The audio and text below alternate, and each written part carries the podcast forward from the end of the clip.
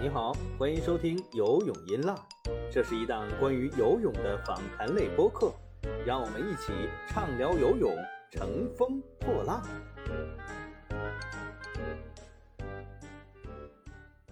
各位泳迷朋友们，大家好，欢迎收听最新一期的《游泳音浪》。啊，我是张斌，这一期继续聊孙杨爱，因为有很多泳迷朋友非常怀念狼哥。虽然狼哥之前已经写了一篇大作了，但可能大家觉得不过瘾。今天我和狼哥再探讨一下啊这个事件，然后可能还是会呃有一些新的问题展开一些讨论。嗯，欢迎狼哥，让狼哥跟大家打个招呼。呃哈喽，大家好，我是小狼。嗯，可以多说几句，谈谈你对孙杨这个事件的一些 感受吧。呃，有没有出乎于你的意料？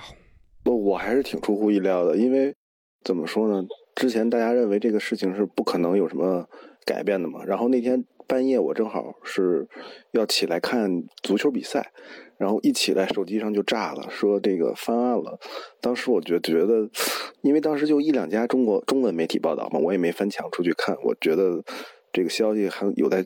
有待在这个确认，所以我当时呢也没什么反应。但但是早上起来以后，看见这个消息确实是已经被确认过了，还是挺惊讶的。但是后来又具体的了解了，是因为一个程序正义的问题，所以我觉得那也能理解。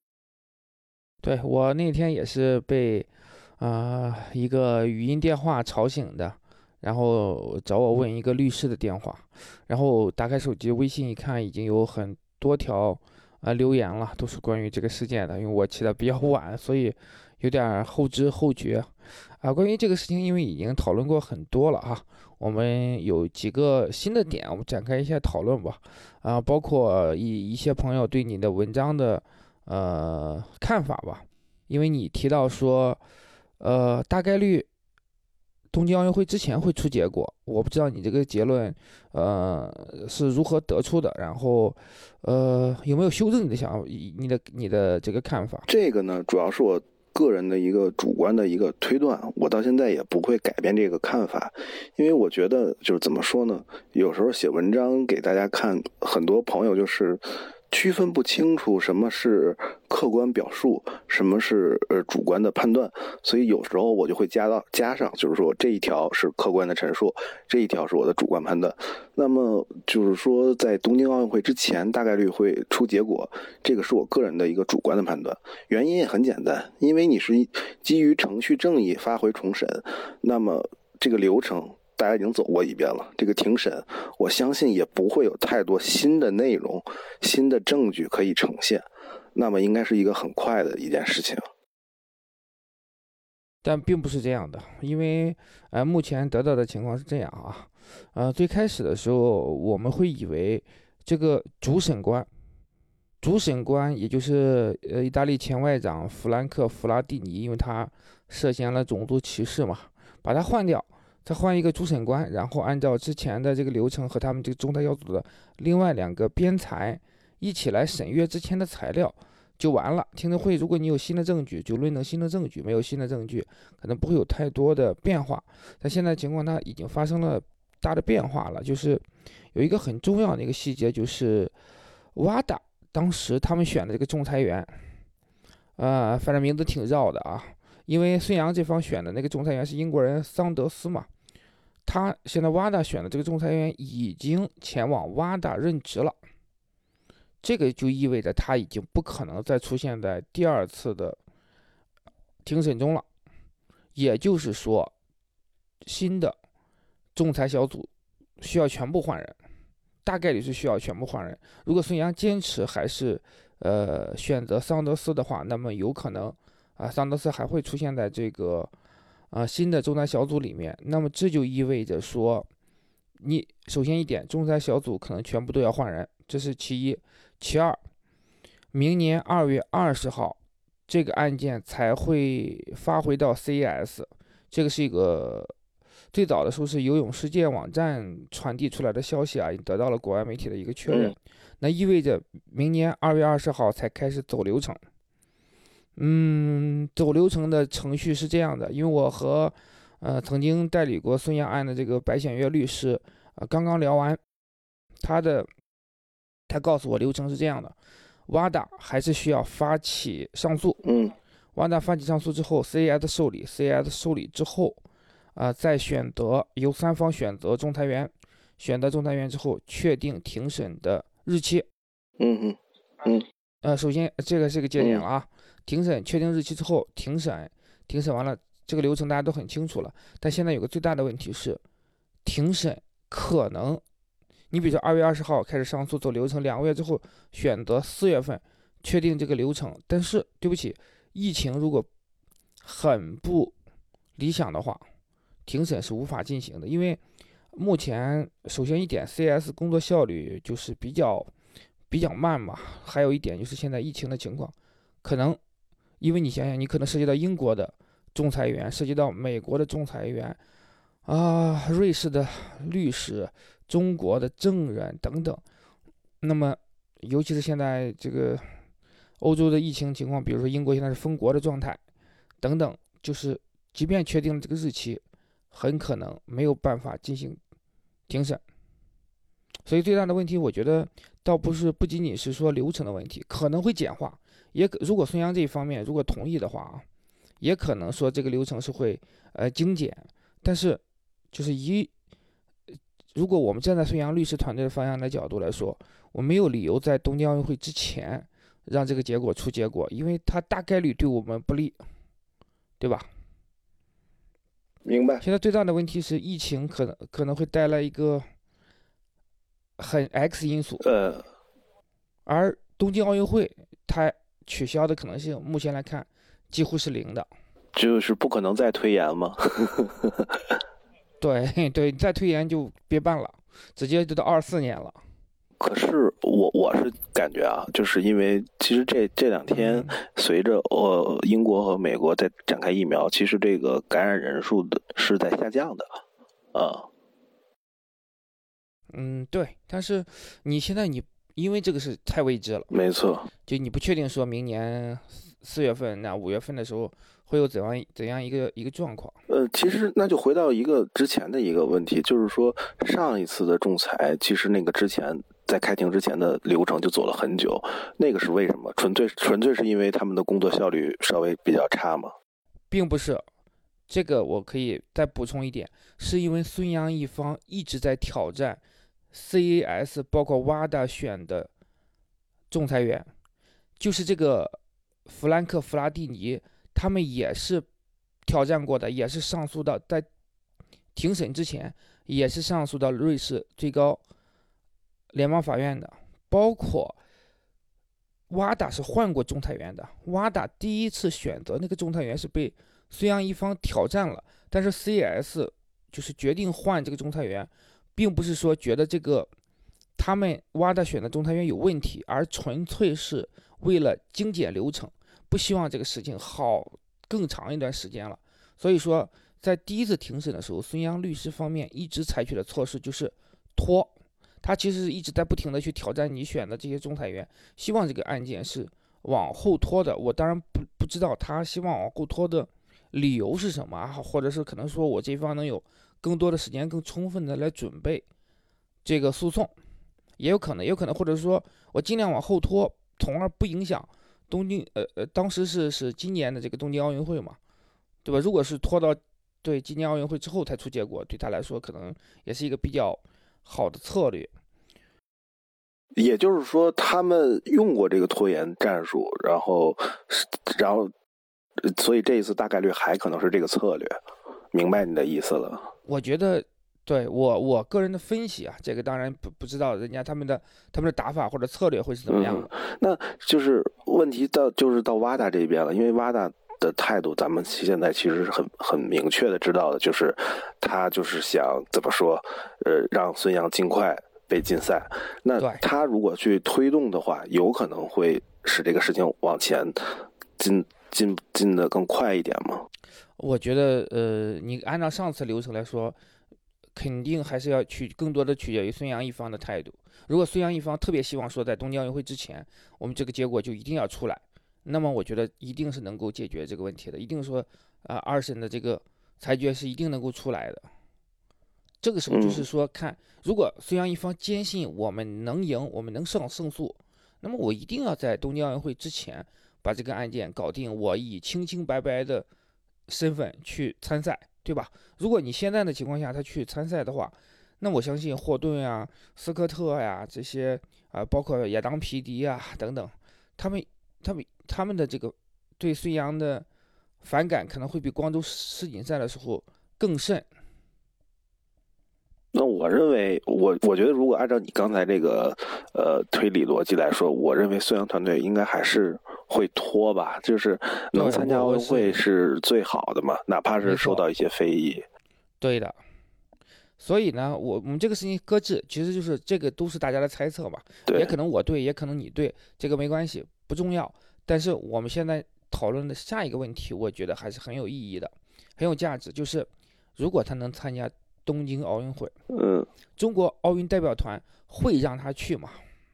会啊，因为这个，我觉得，我觉得会是，嗯，这个前提是他的他的这个案件一直是依然是悬而未决的啊，依然是悬而未决，就是他并不是说以以这个完全清白之身去东京。目前来讲呢，我觉得有两种看法吧，因为最近几天和朋友们交流的时候，一种就是。孙杨去，有可能会掀起更大的这个舆论浪潮，那要比光州世锦赛尤甚，因为游泳世锦赛毕竟是一个单项世锦赛嘛，它的影响力还是有限的。那奥运会这样的舞台是全世界瞩目的焦点，整个的那它可能会对整个中国奥运代表团的形象会带来一个反噬，而且有可能会形成说。呃，国外有的游泳运动员联合抵制的情况，不仅仅是说我这个，比如说领奖台这个闹剧有可能在重演。但是我认为啊，我认为按照中国体育系统他们长期以来的这个形式的风格和他们形式的逻辑来说，我认为如果这个在呃东京奥运会之前没出结果，他们大概率还是会让孙杨去的。呃，很简单，就是说，因为。你到现在为止，不管孙杨禁赛与否，他都没有证明他是有兴奋剂问题的。禁赛也是因为你拒检、抗检，对吧？不是说证明你兴奋剂阳性，所以给你禁赛的。所以只要是这样的话，我觉得这个底这个底线没有突破，我认为就会让他去。除非你能拿出新的证据来证明他是阳性了，那我觉得可能。中国的代表团会，因为这个是中国代表团的一个底线啊，就是兴兴奋剂问题，呃，但它恰恰不是兴奋剂问题，嗯。但你你会觉得这个因为国际影响啊之类的，会影响他的他的前途吗？我觉得我觉得不会，因为其实在这种事情上，我认为中国呃体育行政系统不太呃不太 care 这些事儿，其实就是哪怕我认为如果他最后没有去，就是呃。代表团不让他去，一定不是说从体育行政系统这个出发的，应该可能是有最更高层的一些指示。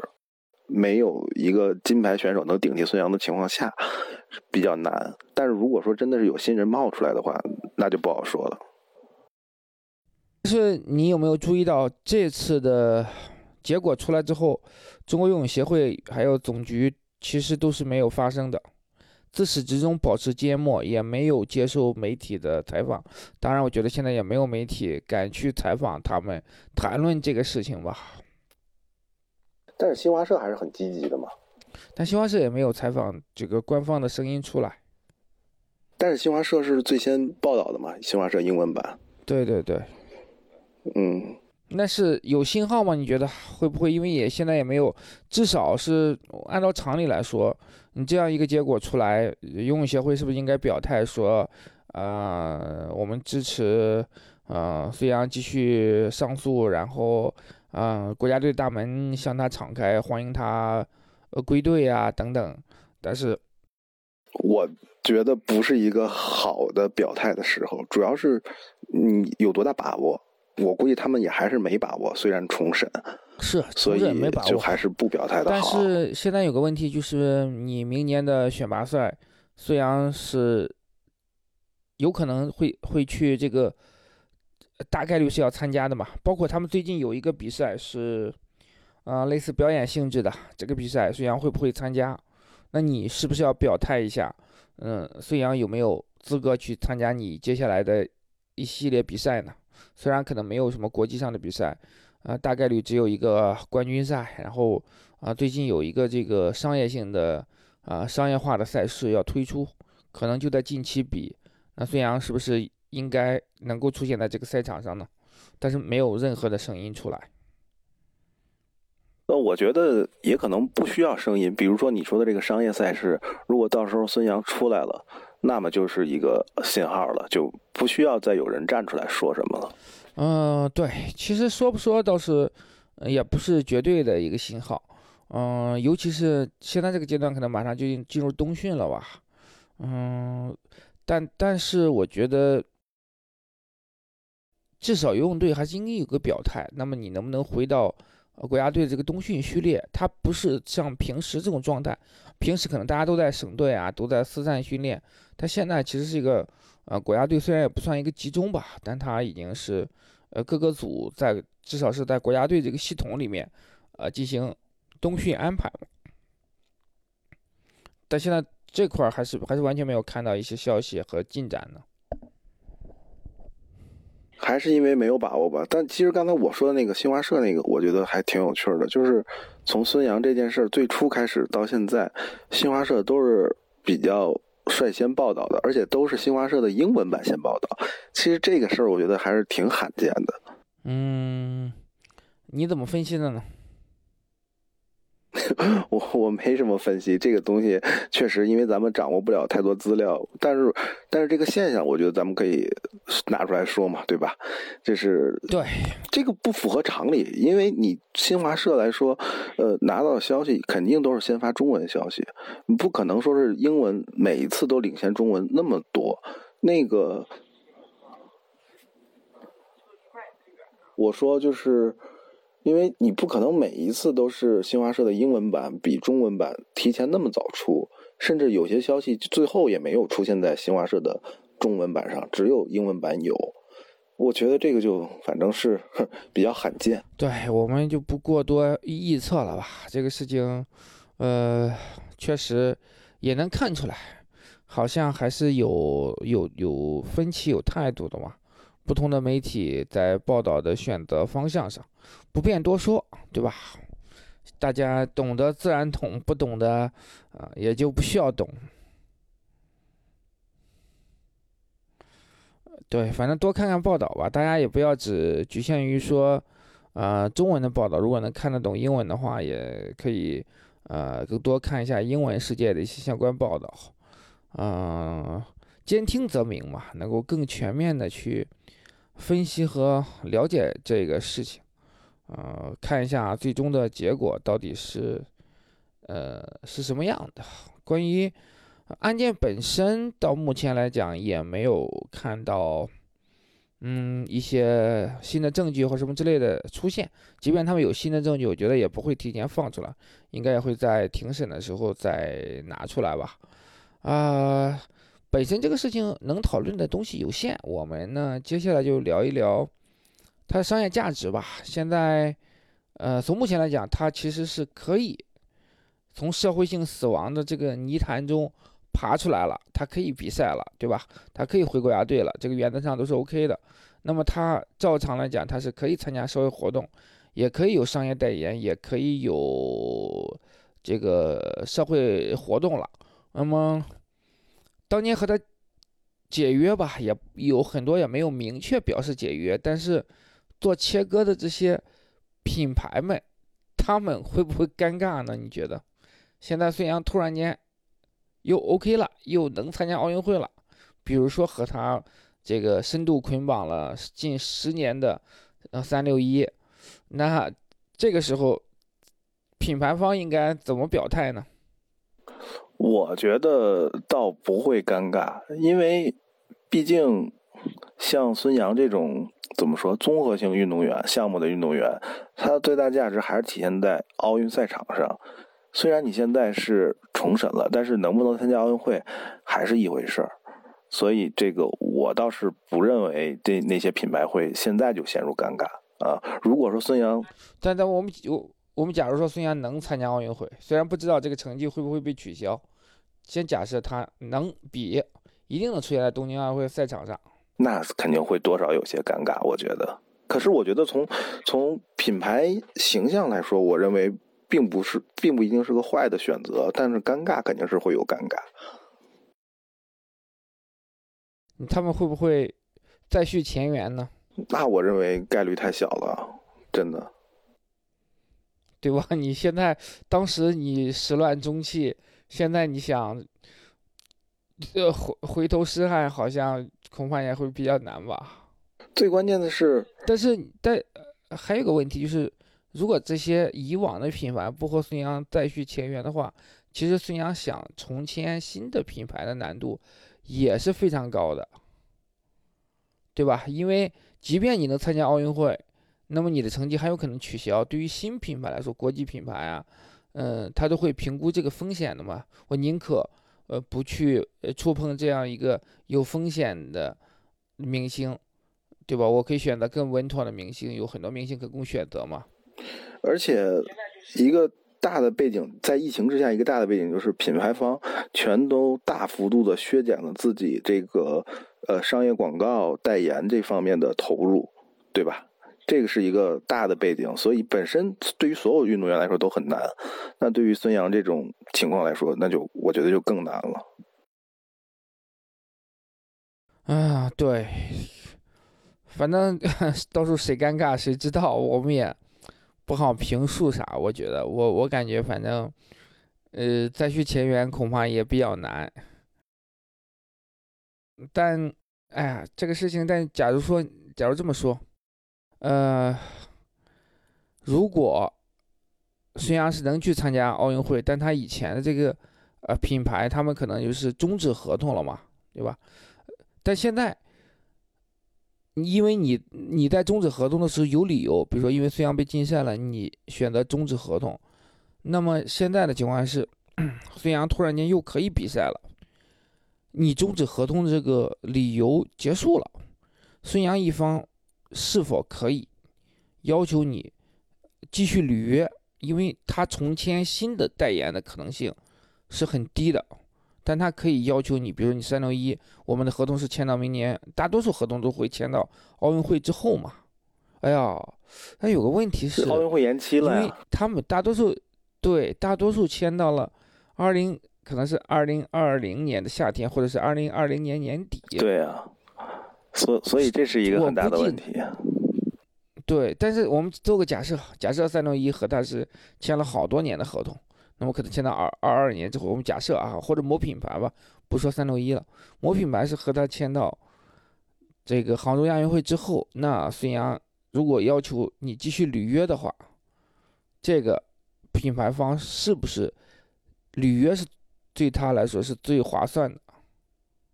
虽然会尴尬一些，但是你把钱该给人家孙杨的，你还是得给孙杨。我觉得这个涉及到一个。呃，企业品牌的长期的一个定位的问题了，啊，因为我也从事相关的工作嘛，就是看怎么说呢，呃，你要的是什么？如果你要的是短时间的曝光流量来说的话，那一定还是划算的，一定是非常好的合作。但是你的长期的品牌定位是什么？这样的合作对你的品牌形象会不会造成比较深的影响？这些看企业是怎么考虑的。对，反正这个事情我们我觉得还可以观察一下吧，看一下这些。但是虽然呃瑞士联邦法庭将这个裁决打回 CS 已经是既定事实了，但是还是没有看到以前孙杨合作方的任何的表态。而且大家没有说你刚才提出这个问题，我觉得反过来也很有意思。就是说，如果这些品牌方主动找到孙杨说再续前缘，那孙杨的态度是什么？其实我觉得也是挺有趣的，你觉得呢？对，是的，我就觉得你当年对我爱答不理，现在怎么又让你高攀不起？所以，我我不确定。我觉得你对孙杨那个性格还是比较了解的。你你猜，他是会选择说，我我为了呃这个经济利益，我选择 OK，你只要来找我，我就答应。我觉得对对对，我认为你认为是这样的，就不可能说特别对我认为是先把钱拿了，因为这个东西是你来求着我的，不是我求着你的，对吧？有钱我为什么不拿嘛？但是拿了钱之后，配合度会不会还像之前那样？这个可能要打上一个问号了。对吧？因为你对吧？我我可以履约，我可以，你可以继续用我的形象，但是合同里面的一些权益，我的执行上可能就没有像之前。打个比方，我需要给你发五条微博，哎，我照样发五条微博。但是呢，以前我可能都是很用心的去自己撰写，当然这种可能性也不一定很大啊。我们做假设，假设我以前都很用心撰写，现在我随便就发一个 repost 转转发。就就完了，我就我也这也是给你发了，对吧？你从法律上层面来说，我是履约了，但是我的态度，可能我这个呃投入程度上就能够表明了我的态度。所以我觉得你这个分析的很对，所以我觉得这个品牌方是不会再找他再续前缘的。原因很简单，大家合作这么多年，都知道孙杨是什么样的性格，还有他的团队，那肯定知道，如果说我这次再去回去找他。肯定受到的刁难也好，或者说不配合也好，只能比以前更甚。那我干嘛给自己找这个不痛快？对，而且以前 能够在那个节点上就是去解约嘛，相当于止损。但现在的问题是这样的，我觉得孙杨一方是否可以反诉这些品牌方，让要求他们必须履约？那打个比方说，他们可能合同已经到已经呃原始的时间已经结束了。但他可以要求你，自从你比如说，嗯，打个比方，某某品牌和孙杨的合同是到二零二零年十二月三十一号，但是他这个合同是品牌方是从二月二十八号就终止了，到十二月三十一号这十个月的时间是没有没有履约的。那么孙杨一方是否可以，就是说我要求你必须再履这个十个月的约，把这钱给到我？那这个就是一个纯粹的一个。法律问题了，我觉得这个咱们太难太难说了，这得得问律师了。对我们，我对我们真的只是说，就探讨一下吧。因为你之前解约是有借口的，对吧？那么你现在你解约那个借口不成立了，那至少目前我认为你说的这种情况，在现在这个节点是不是还不可以？而是说，如果重审完了以后，确定孙杨不被禁赛。是那个那种结果的话，我认为你说这种情况，嗯，可就是可能性会更大一些。对，但因为现在孙杨没有被禁赛嘛，就是其实品牌方之前解约的理由，可能就是因为你被禁赛了，你对我来说没价值。但现在我没有被禁赛，在我没有被禁赛之前的这个阶段，你是应该履约的。这其实就回到了，对吧？他回到了他就是庭审出结果之前那个状态了。只要再次出结果之前，他都是清白之身，相当于。对，是的，就是和之前的状态是一样的嘛。那他如果，我觉得啊，如果他律师团队足够强的话，他要求品牌呃履约的话，那么品牌方可能没有办法去呃拒绝，因为之前他们这些品牌方和孙杨解约的时候，我觉得一个是他们没有。呃，没有找孙杨索赔，至少我们没有看到相关的案件啊，就是自行终止，可能条款里面都会有这种呃自行终止，比如运动员出现兴奋剂阳性啊或者什么之类的，那么合作可以自行结束，他可以不付后面的合同的这个款项。那么现在如果孙杨方从律师团队比较强势的话，要求你必须继续履约的话。不管你捋几个月，不管我这个庭审打多长时间，我要求你必须捋五个月或者是十个月等等。那么可能品牌方也会很难受啊，不一定会败诉，但是如果到诉讼层面来说，那么对品牌方的这个商业价值还是会有影响的嘛。嗯，很多品牌有可能会选择息事宁人，我我可能不用你的肖像权了，我害怕风险，或者说害怕说。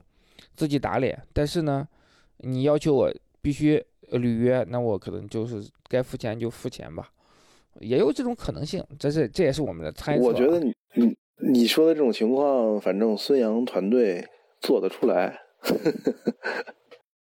不，这个东西我觉得这个是商业行为嘛，这很正常。如果换了我是我的话，我在孙杨团队这个位置，呃，或者或者是我在孙杨，我是孙杨的话，那我也会去要求自己去最大化的，就是呃，对，实现自己的商业利益嘛。这个东西我觉得没有必要是从道德的层面去去谈论，就是在商言商，这个他是有这个权利的。但是就是至于品牌方愿不愿意。呃，继续履约，或者是说到法定层面愿不愿意支持他，这是另外一个另外一个维度的问题了。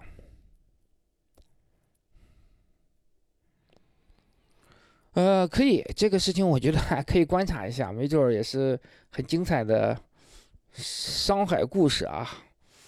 尤其是我比较期待吉利啊，因为因为宾利的原因嘛。又又说到这儿了，看看看看吉利的态度。又说到这儿，今天中午，呃，今天中午还是昨天中午，我还跟同事说到这个事儿呢。因为我发现，其实很多这个吉利和宾利其实也差不太多吧。我发现很多吃瓜群众对于这些孙杨过往的一些事情、一些细节，其实还都不是很知道啊。其实这些都是公开的，这很正常。对，其实但他们都都不知道。然后我又给他们讲了一遍，这很正常。对，因为确实是不同的人的他的，呃，对于很多事情的了解的领域啊，他是不一不一样的。他的他的他对这个的专注程度可能不像我们啊，一直在这个领域里面，所以就是特别关注，他们未必对会了解的特别详细。对，说到这儿，其实我想多聊几句，就是说，呃，我我原来是其实呃不太能。理解就是说，像孙杨这么大的事儿，然后呢，有那么多人并不了解事实，然后就开始发表自己的意见。我觉得这个去了解这个事实是非常简单的事情，但因为我现在离游泳这个行业是说实话是越来越远，然后这一次我自己其实，在获取一手消息的时候已经非常滞后了。很多消息我都是通过国内的中文媒体他们的，呃，去挖掘、去报道，我才知道的，而不是说我是那个作为第一手就知道消息的人。就是我以前对于很多人对这么大的事情不了解，我总是一种不能理解的态度。但其实这一次我自己因为离游泳圈越来越远，就我也没有第一时间去获取到更多一手消息，我也是将信将疑。然后，因为我有很强的主观的判断，我不太喜欢孙杨，所以我认为这是不是中文媒体在胡搞瞎搞？然后就是我在掌握尽可能多的事实之前，我就给自己下了一，我就有自己的主观判断了啊。就是我开始了解这些普通人，不是普通人，那个就是说不太关注游泳的这些人，他们的一个心理过程了。我觉得我这次就有点是。呃，就你这个问题，我觉得我们还可以再动身的谈一个。情况就是，现在媒体其实越来越少，你会发现的信息几乎全是同质化的。关于这个事件的，你新华社、腾讯在出原创，大多数的媒体实际上要么就翻译了一下《纽约时报》的那篇稿子，要不然就是呃综合了这几家媒体的报道出一篇稿子，呃。然后稍微好一点的是，我采访个律师，可能这个事件当中能采访到个律师，已经就算是比较优秀的了。你怎么看这个情况？在我们做记者那些年代，出了这么大的事情，呃，有可能采不到啊，当然这也很正常，但是肯定会汇集各方的声音，对吧？其实能采的人，我认为是很多的，对吧？这个我认为就是。这个我认为就是怎么说呢？资本驱动下的一个必然，就很简单，就是，呃，资本都是满足需求的，那只能说明这个需求在资本看来没有那么大，或者说没有必要去花那么大的成本，因为其实传统媒体，咱们干干媒体的，我不知道你是不是学新闻的，我就是学新闻专业的，有一个有有一个名词叫把关人嘛，就是说我。记者和编辑和专业媒体的从业人员决定你看什么，你不看什么。我觉得你应该看什么。有些东西可能可能它的这个传播量也不是很高，但是我们作为这个专业的新闻媒体机构的从业人员，认为它有一定的价值、社会价值，我们会去传播。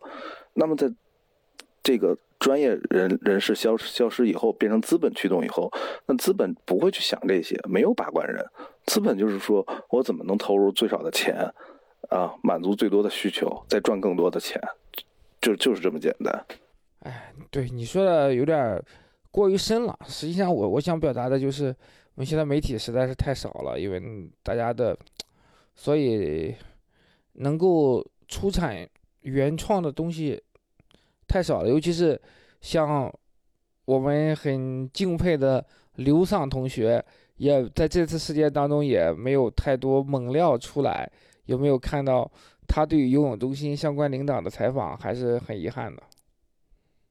确实，确实没看到。我我说实话，我在中文媒体一检索，就是这些信息看了几个以后，就像你说的，都是同质化的。我也没有什么心情再去检索更多的消息了。有可能大海遗珠里边还有一些好的原创的，但是我觉得消耗我的精力太多了，我没必要在这种事情上。我现在又不是从业人员，我去掌握那么多资料干嘛？对于普通人来说，就更是这样。我作为孙杨的密友，你还是应该多关心一下他的现状的。我我我可能是最早知道这个消息的一批人，因为那个半夜我没有睡觉，正好在看比赛。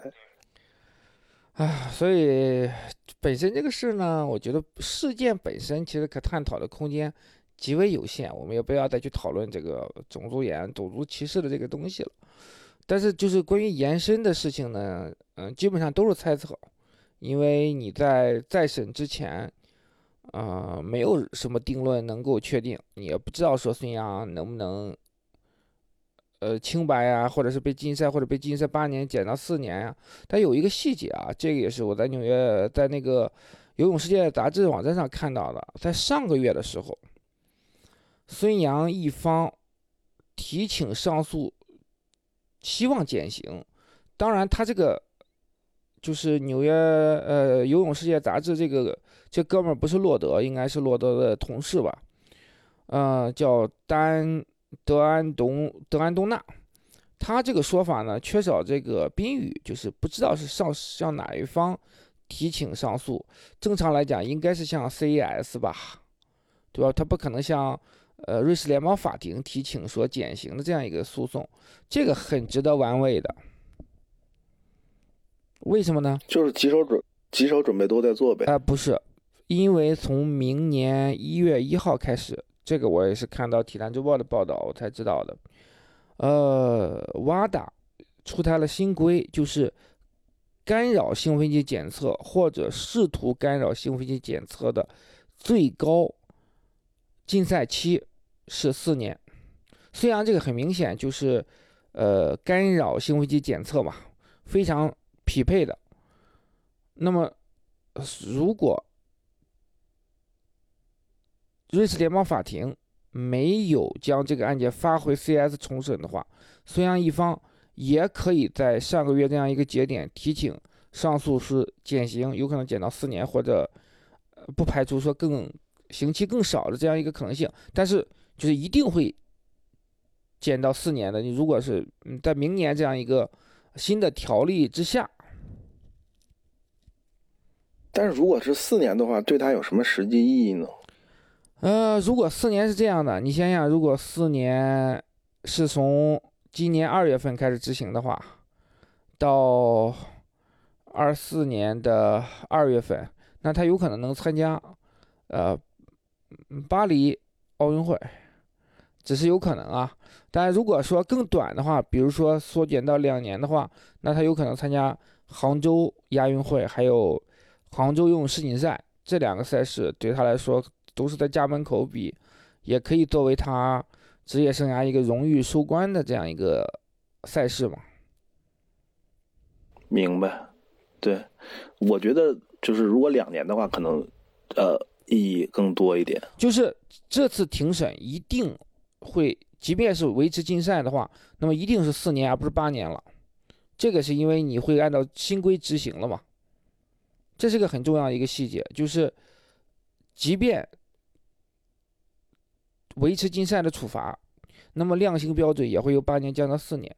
如果孙杨一方的有更有力的证据，或者是说庭审的态度更好的话，那也不排除说会减刑到两年。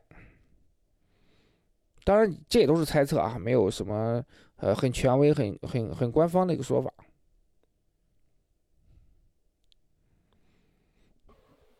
所以，我觉得，你你说孙杨就是说这种策略来说，就是说，呃，上诉要减刑，那呃，减刑这个词好好好像不太对啊，这个缩短禁赛，对这个，那你说他的目的是什么呢？呃，你是因为他真的就是对于游泳特别热爱吗？因为说实话实说，我觉得现在他这个就这么退了也没什么，从经济利益角度。啊，那那是，呃，但我觉得作为一个运动员的角度吧，肯定还是希望善始善终吧。你，呃，最后在家门口这个比赛，不见得说一定是拿金牌，但你最起码是有一个圆满的谢幕。现在这样的话，你就会觉得是很尴尬的一个谢幕嘛。缩短禁赛期是，当然，我觉得它一定是最后的一个策略，最优先的策略一定是。取消竞赛，但如果取消禁赛不可能，如果他没有更有力的证据的话，呃，那么就是能够争取减刑的话，我觉得，呃，减刑当然不对了，争取缩短禁赛期的话，可能是更优的选择。对，那确实是，你像你说的，如果能参加家门口的比赛，肯定是很好的。对，所以我们看他接下来的策略吧，因为他律师团队也进行了一个。一个扩充，呃，有可能会有一个新的策略。当然，现在一切一切都是悬而未决。我们能分析的也就是这些，所以呢，嗯，可能更展能展开的也不多了吧。然后你会觉得你还有什么需要补充的吗？如果没有，我们就结束这一期。其实我就还是想呃讨论一下，就是延展的问题，就是说。像你说的，如果他能参加家门口的杭州的亚运会，你觉得看台上会有多少中国观众支持他？哎，我觉得支持他的还是会大有人在的。首先，他呢，嗯，也还是有一大批的忠实的粉丝的。这些粉丝们，嗯，因为我我最近闲了的时候，有时候还是会去呃看一下他们的超话。呃，比如孙杨超话呀，宁泽涛超话，呃，我不认为他们这些粉丝都是都是假粉，因为超话，呃，粘性还是很高的，好多人还是定时打卡，在孙杨被禁赛的时候，没有是没有必要会邀请水军来做这样的事情了，所以我觉得他粉丝其实也还是有有一定数量的，那么，嗯，这个群体一定还是会支持他的。另外，很多吃瓜群众，他他们。获知的信息是非常片面、非常有限的，包括你看那个呃纪委发的那篇文章，不知道你看到没看到？但他那个文章的很多出发点就是，呃，他他在中文是呃网络上看到的一些报道，并不是很全面的了解了这个事件之后，你就就发出了这个评论。关于这篇报道，回头我们找机会还是可以可以研究一下吧，因为这个网站是最近讨论了很多。呃，体育明星的事情，之前也谈过刘国梁啊等等，我不确定这个话题敏不敏感啊，到时候咱们再说。先搁置一方，我就说，其实绝大多数啊，尤其是在现在的舆论环境之下呢，很多人会认为，呃，孙杨是被敌对势力啊，被呃国外有意针对了。这个，呃，对于这种人，你你给他解释不清楚的，你其实是。你很难让他相信说没有敌对势力在针对中国的体育体坛巨星，他们只是说在就事论事而已，他不信。因为有有的人是逢中必反，然后有的人是逢外必反，就是有一些这种朴素的爱国情绪也好啊，或者你说是嗯民民族主义也好啊，反正就是中国跟外国有矛盾的时候。那我不管，我也不了解，我就知道外国人是坏的，中国人是好的，就 OK 了。对这个话题，我不过多展开了，这个解释不了，所以，对，没有办法，因为每个人的认知是有偏差的，他获取的信息量是有不同的，所以我就希望大家可以多听听我们这个节目，能够给你传递更多、更全面的信息量，然后供你做出判断。我们不去下这个结论，我们只是信息的搬运工，然后我们不是，对，我们是信息的搬运工啊，主要是看新华社和腾讯体育的报道长大的。OK，好了，我没什么别的更多的了。我们这期就聊到这里，感谢狼哥。好，下一期好的，嗯，反正关于孙杨这个事件，我们还是会可能会连续展开多期吧。有新的话题我们就聊，因为那个瑞士联邦法庭的那个就是他的裁决公告还没出，等那个公告出了的话，我觉得可能会有更多的话题展开。OK，好 OK，的，好，就这样，拜拜。嗯，好，拜拜。